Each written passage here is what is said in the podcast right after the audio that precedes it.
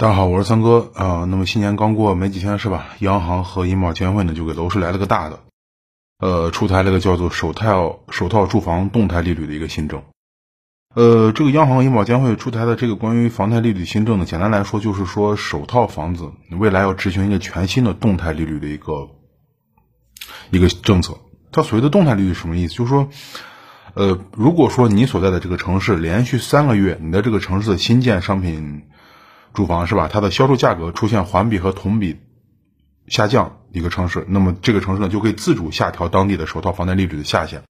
大家都知道，现在房贷利率是有下限控制的，是吧？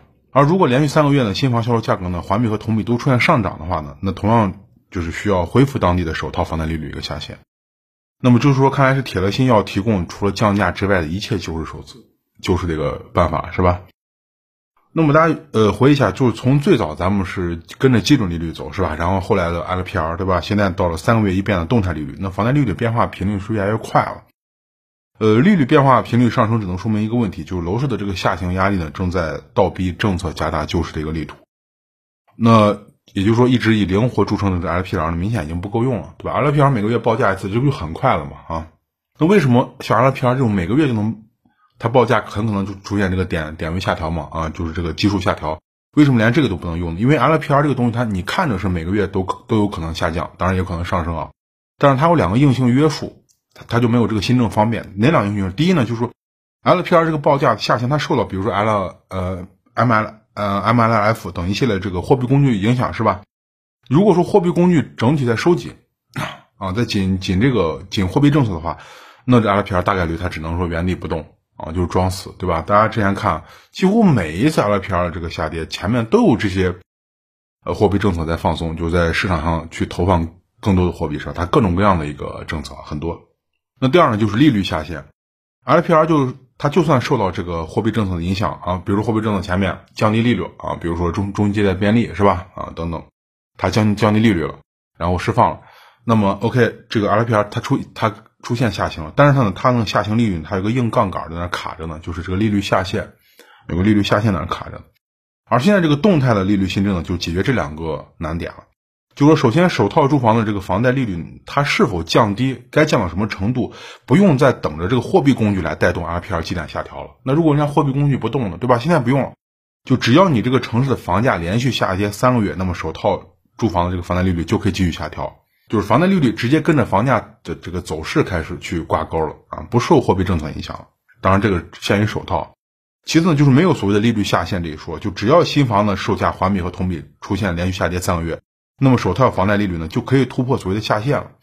大家应该嗯还有印象是吧？之前呢救市政策有一个就是说，央行在二零二二年去年的九月份出台了一个简易版的一个首套房贷利率下限放宽政策。那个政策当时是对，呃，六月到八月份新房销售价格环比和同比出现连续下降的城市呢，允许呢这些城市呢，在二零二二年底之前就已经过了，二零二二年底之前去突破首套首套的房贷利率下限，这个政策是有实现的啊，大家应该还有还有印象是吧？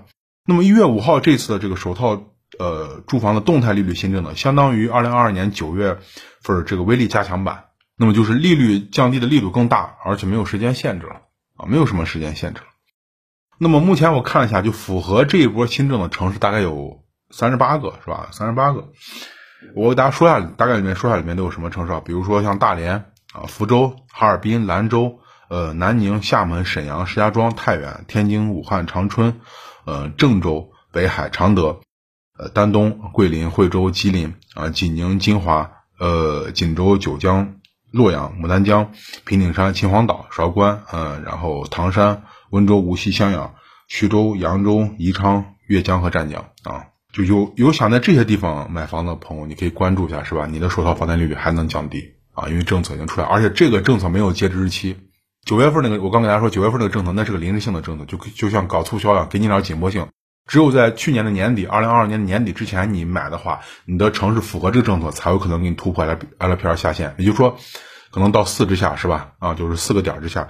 那现在呢，就这个政策是没有没有时间限制的，至少政策原文我看它没有时间限制，也就是说，只要你的这个你所在城市连续下跌三个月，新房售价就同比环比，那么你的首套住房的 LPR 就得下跌，这个就完全和楼市挂钩。那这个政策的力度啊是不小的那也就是说，换句话说，只要只要这个首套住房的这个呃销售拉不起来，我就一直降，对吧？只要你的价钱跌，我就降；只要你价钱跌，我就降，就这样子，不受什么啊货币工，我不管你货币工具，呃，这些你央行的这个货货币工具箱这些呃货币工具是吧？我不管你放松还是收紧，跟我没关系，我只这个我的这个动态利率只盯着某个城市的呃环比和同比的新房销售价格。这个就非常厉害了啊，受到节制非常小。其实咱们楼市这个东西就就就和嗯，大家说看和这个家长啊打小孩一样是吧？啊，呃，从三个月打一次到一个月打一次是吧？打的这个次数在不断升级，那只有一个可能嘛，那就是这个孩子这个毛病非但没改，而是加重了是吧？啊，当然打小孩一直打也是不对的是吧？就是举举个例子，那同理呢，就是楼市的房贷利率政策升级，基本说明了就之前降低利率的种种政策呢，还不足以救起这个。债务缠身、购买力乏力的一个中老年楼市，对吧？政策等于每一次的新政的力度超过之前，等于说就否定之前的政策。那同理呢，就是呃，楼市的三个组局者，我之前跟大家就经常说过，是吧？银行、房企和地方啊。那过去十几年，他们三个是吃的是膀大腰圆啊，膀大腰圆。那现在楼市不行了，总得有人出来要出血吧？你要救楼市，就得出血嘛。房企现在目前他们是一屁股烂账。啊，这大家都一屁股烂账。那过去二零二二呃二零二二年，九成的百强房企的销售业绩都是负增长、负数，暴雷和这个违约、债务违约成为一个常态，是吧？你银行说是要输血救场，前两天喊一共大概要四万多亿的授信，但是呢，其实等就是雷声大雨点小嘛，因为实打实的那些输血呢，全给了央企和头部的民营房企这些企业了，这些企业压根就不贫血，人家就不缺钱，是吧？就不缺钱。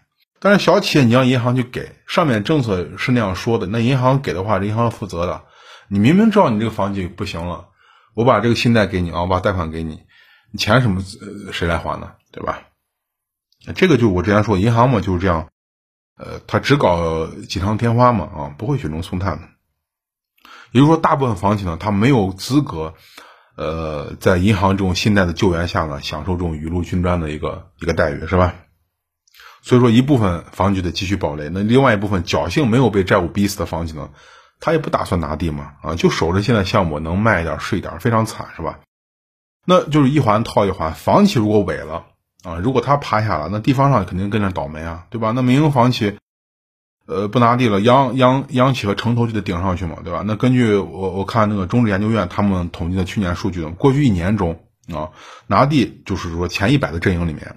央企占了百分之五十三，地方占了百分之三十二，混合所有制的房企占百分之六，那民营房企呢占比从百分之三十五以下暴跌到百分之九，就整个拿地的金额呢，央企占了超过六成，民营房企只有一成不到。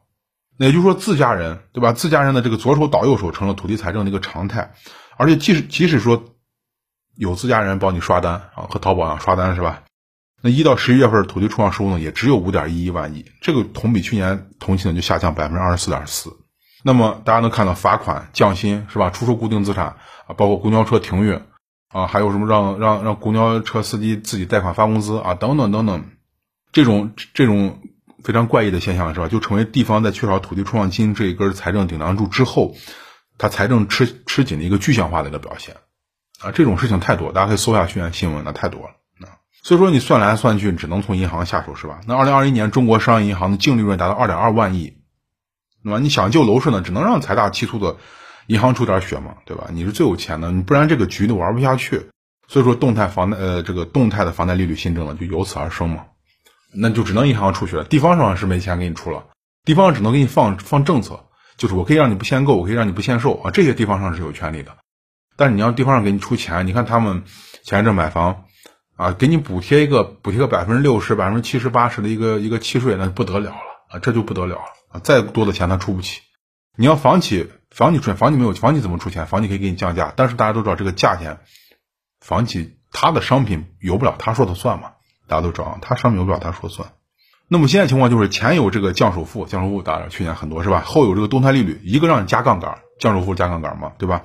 一个给你降利息，但唯独就是不给你降房价啊。这个为什么呢？就是我刚说土地价值不能动嘛。你房价或者说房子背后土地，它是整个楼市的关键，同时也是金融系统那个压舱石嘛。那银行凭什么给你，啊，给你房企去贷款呢？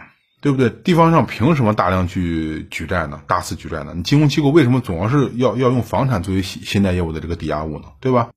那这个就是价值嘛啊，土地和它的衍生衍生品就房产的一个价值问题。你要把房价压下来，那我指的是大幅度的这种啊阶段性的压下来，那等于间间接降低了地价嘛，对吧？打咱们随便打个比方啊，我也没有计算，房企你比如说一一万五拿土地是吧？你算上杂七杂八成本，比如他要卖到，呃，咱们就说卖到呃两万二吧啊，那结果现在现在楼市不行啊，市场摆烂，购买力装死，那房企为了活命怎么办呢？房子卖到一万七。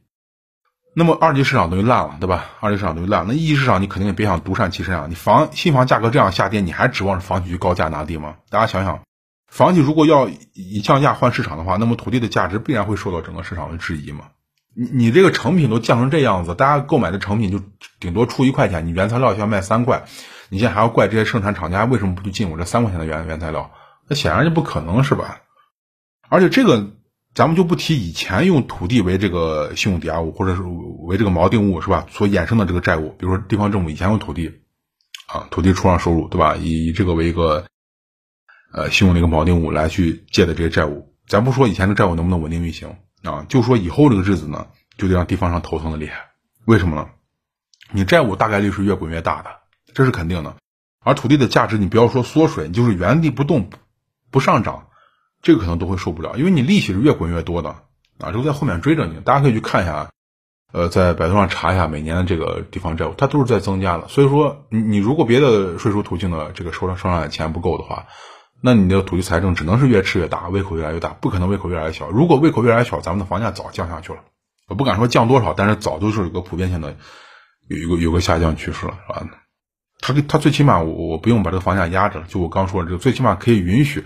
房企去自己定义自己商品的价格啊！现在房企肯定不能定义嘛？那那限那个限跌令是给谁看的？那不就给房企看的吗？对不对？你凭什么？你以为你造出来房子就你说了算啊？不可能！所以说这个价格必须撑着，是吧？你击鼓传花这种游戏，大家说什么时候最嗨？就背景音乐不能停，是吧？你停了这个背景音乐就得出事儿，对不对？大家都玩过这个游戏，小时候。那前两天大家应该看的新闻，遵义。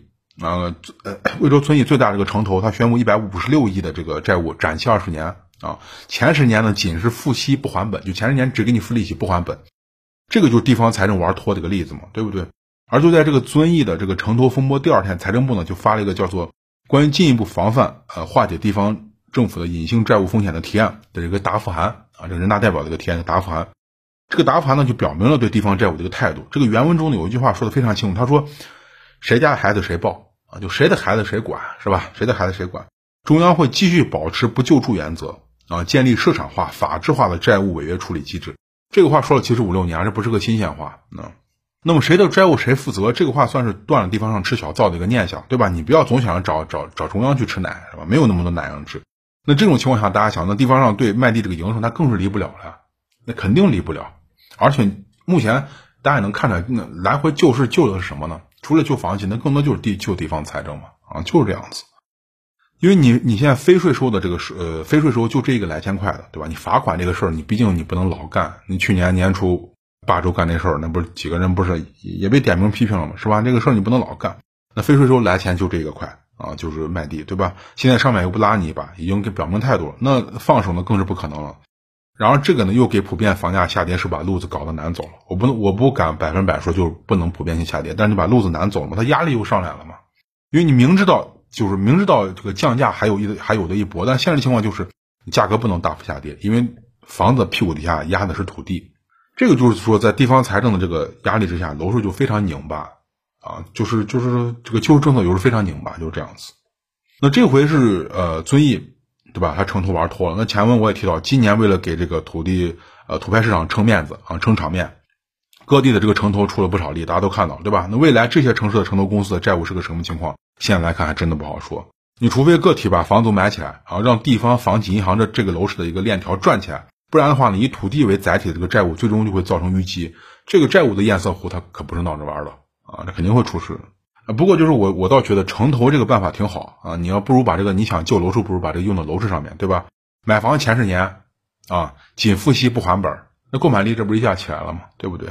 嗯，当然这种事也不可能啊，没有这种好事到你头上啊。那最后呢，就再说下这次动态利率是吧？啊，说回来这个事儿就这个想法是挺好的，但是这些购买力呢，它目前咱们购买力就已经疲了啊，比较疲，就是说你零敲碎打政策恐怕是比较难入这些等等党的法眼啊。这些人就是，呃，铁铁了心了啊，就想想等，就你降低利率，我就进场买房。那以后楼市要是还是起不来，房价本身下跌怎么办呢？对吧？你比起那点利率，显然房价下跌的这个影响，更是这些潜在购房人群担心的，对不对？你看上人家的利息，人家看上是你的本金。那这个话大家都知道，这个话本来是对非法集资说的啊，就是你看上人家那点利息，人家看上你的本金，是吧？现在来看，楼市这群潜在购房人群也非常适用这句话嘛。你看上人家那点给你降低的利息，人家看上的是你的首付和未来三十年的房贷，对不对啊？就是这样子。那那那降价非常厉害，大家看那没经常有时候看新闻啊，哪个楼盘二期降价、三降价，那人就快去闹是吧？那都受不了，那一个平方降两降两千、降一千五都受不了。当然这样也挺好的是吧？各取所需嘛。啊，你房企呃消化了房子，购房人省了点利息对吧？你在这个已经就已入暮年这个楼市呢。大家貌似都有美好的未来，是吧？这就跟以前那个笑话一样，说一个在清华，一个在售货员，一个在那个门市部当售货员，大家都有美好的未来。那其实说到这儿，就是我想到，就之前很多人在后台私信问我说，中介给他们说，啊，就之前我指的是大概一两个两三个星期之前吧，那是中介中介给他们说，说二零二零二零二二年年底前你不买房的话，房贷利率就要恢复上涨了。啊，你得赶快买！当时很多人就咨询我类似这种话，我当时的统一回复我就说别担心，这不可能啊。现在来看，我的回复还没算误人买房是吧？那央行的新政呢？呃，算是打了一些为了开单辛苦还喝人的脸啊，就更低的利率肯定还会出现。而且呢，我昨天看了，对二套房的政策也正在研究中。也就是说，如果楼市你还不给我起来，二套房就得开始也也在利率啊、首付上再继续给你下下大力度给你去搞了。也就还是我那句话，政策底它还没有到。啊，再等等也无妨嘛，还没有到。那对于购买首套房的政策来说呢，就说现在来看呢，它是准备无底线放松了，对吧？那么毕竟债务的终点，大家知道，整个整个这个楼市债务的终点是个人嘛。你去年土地卖地的收入大幅下降，你再加上减税降费，地方上财经财政非常吃紧嘛，对吧？而且一大堆的公共设施你还得上马，大基建，对不对？你总得有人把这个担子担起来，对吧？你毕竟不少的债务要等人去接的，对吧？你等着你个人买房，你你就得。得承接这个债务嘛，专项债是不是？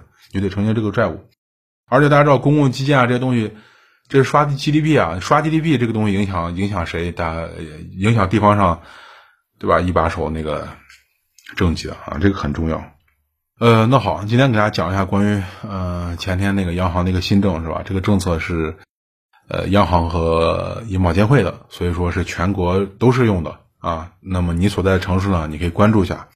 如果连续三个月出现下跌的话，那么你的首套住房的利率就还会下跌，会突破到呃现在这个下限的下面，也就是说会进入三十代。对你的你你你所在城市的利率会进入三十代首套房。呃，那这个肯定大家想，你想二零二二年那阵儿，二零二一年那阵儿，那有人六啊六个点利率都去买房，那你想这个真的三个点这个差异可不小了啊，两个多点那应该说两两个多点差异可不小了。啊，如果你是刚需，如果你感觉你也不想等。啊，我我感觉这个降到位了，那你就可以买啊。当然，你如果不着急的话，我的个人建议是再等等也无所谓，是吧？啊，那好，今天的话先跟大家聊到这儿，还有更多关于楼市和经济的文章，我都发在我的微信公众号上，大家去看一下。在微信里面搜索“听三哥说”，就会关注我的公众号了啊。大家有问题的话，在文章后面留言，我看的话会回复大家啊。啊，那今天的话呢，就先和大家聊到这儿，咱们下期再见，谢谢大家。